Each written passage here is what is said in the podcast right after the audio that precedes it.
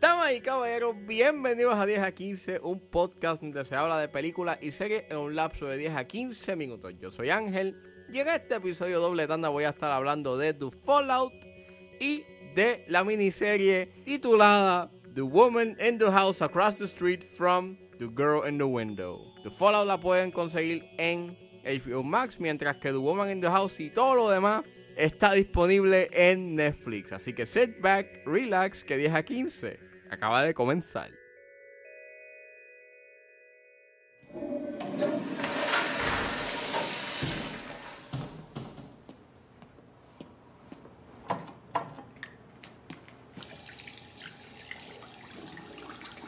You don't even need to wear makeup. Sorry, what? I just said you don't even need to wear makeup. The Fallout es una película escrita y dirigida por Megan Park, es protagonizada por Jenna Ortega, Maggie Ziegler, Niles Fitch, Will Rupp, Lumi Pollack, John Ortiz, Julie Bowen y Shailene Woodley. Y trata sobre una joven que navega las secuelas emocionales que experimenta luego de una tragedia escolar que terminan cambiando las relaciones que tiene con su familia, amigos y su perspectiva de mundo. Disclaimer, esta película trata temas de tiroteos en masa en las escuelas, así que sugiero discreción. Esta película había estrenado en eh, el South by Southwest del año pasado. Este es el debut directorial y como guionista de Megan Park. Eh, había visto el trailer hace dos semanas atrás. Eh, me parecía bien interesante y se veía que estaba bien actuada. Salió este jueves, la vi y está bien buena. Una película que está muy buena. Es una película que es un coming of age story, pero además de ser un coming of age, es una conversación sobre la tragedia y las vidas que afectan los tiroteos en masa de las escuelas y el impacto que tiene en la comunidad, como también con eh, el individuo y pues tu círculo eh, de amistad, de, de tu familia y todo eso, todo lo que conlleva y lo que, y lo que consiste una comunidad. Y es una conversación bien genuina, es bien trágica, melancólica y tiene unas actuaciones que son bien poderosas. El highlight es Jenna Ortega y Mary Ziegler, actúan, vuelvo, bien genuino, es bien emocional, es bien powerful. Eh, hay unos momentos en donde muestra una vulnerabilidad y eso tiene que ver mucho también con la forma en cómo graban las escenas.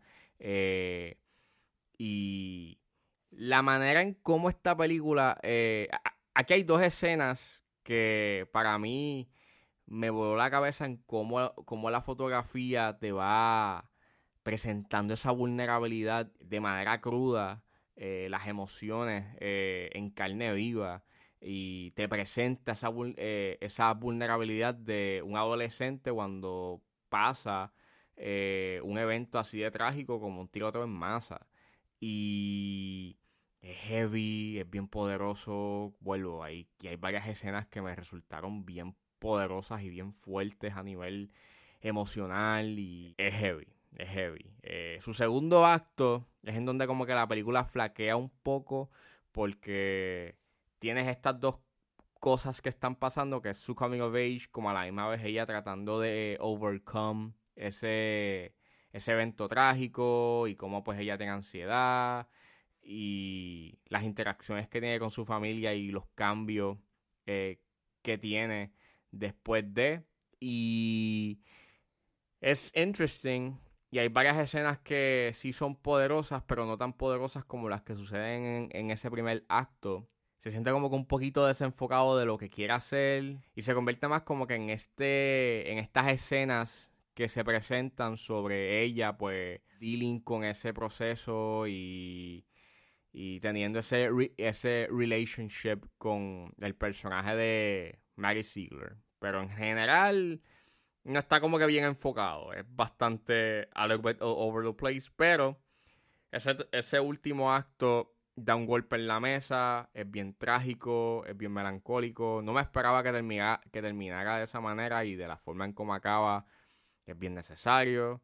Trae una conversación a la mesa de algo que sigue pasando y que si el gobierno y los legisladores este, no deciden hacer nada, seguirá pasando, a menos que haya un reform para que haya un mejor gun control eh, en los Estados Unidos. Y es una película que me gustó mucho, es un excelente debut por parte de Megan Park. Este, y a pesar de ese fallito que tiene en su segundo acto, de que se siente un poco desenfocado, no deja de ser una excelente película y véanla, es una película que es súper eh, emocional, es bien heavy, pero es una película que trae una conversación bien necesaria y es una conversación que se necesita ser escuchada. Shoulders. You can't do it without the shoulders. Ooh, yeah. I could lie, say I like it like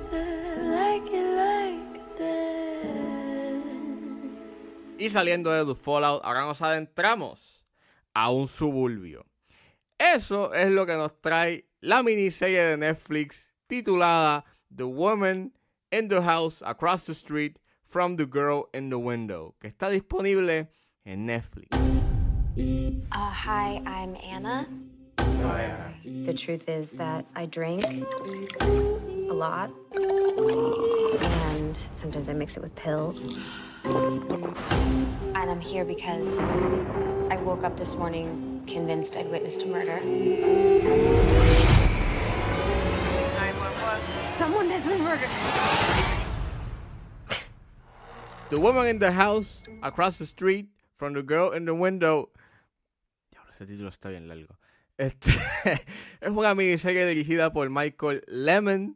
Es escrita por Hugh Davidson, Larry Dorff y Rachel Ramross. Y es protagonizada por Kristen Bell, Tom Riley, Michael Ealy, Cameron Bryden, Mary Holland, Abby Pratt, Christina Anthony, Brenda Koo y Benjamin Levi Aguilar y trata sobre cuando un apuesto vecino se muda al otro lado de la calle.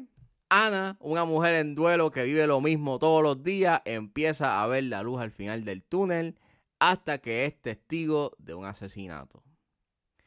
Disclaimer, esta, esta serie tiene feminicidio, así que sugiero discreción. Y pues mira, había visto el trailer y dije, pues, vamos a darle un chance. Es una miniserie eso ya es como que algo bastante atractivo para mí porque pues es una miniserie, son ponle X cantidad de episodios, no, deben de durar tanto, which sí, esta serie dura por cada episodio 20 a 30 minutos, so that's a plus. Y pues la vi.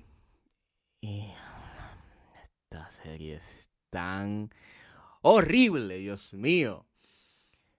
Esto se supone que es una sátira yo creo que es obvio desde el título, y ese título tan largo que tiene es una sátira a pues las películas de misterio, thrillers domésticos, eh, en donde tú piensas de que el, el, vecino que tienes al lado es un asesino y hasta coge este, you know, un poco de The Woman in the Window, la película del año pasado que protagonizó Amy Adams y esta, peli, esta, esta miniserie es tan mala.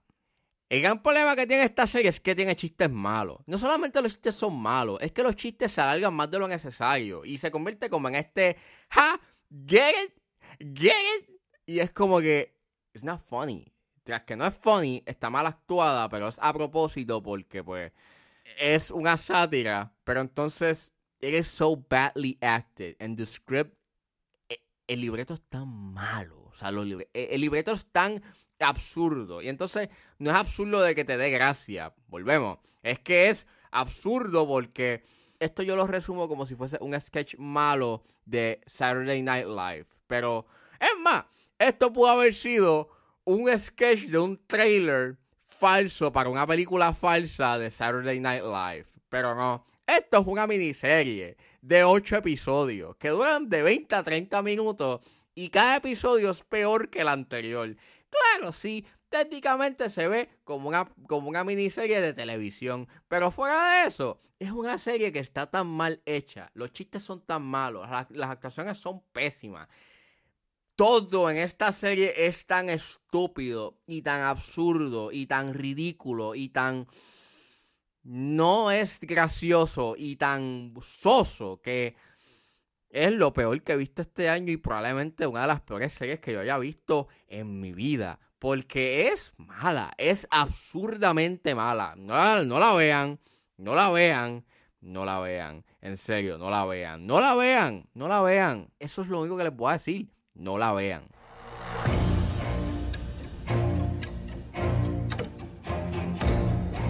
red or white? Oh, no, thank you. I don't drink wine anymore. I'll have a vodka.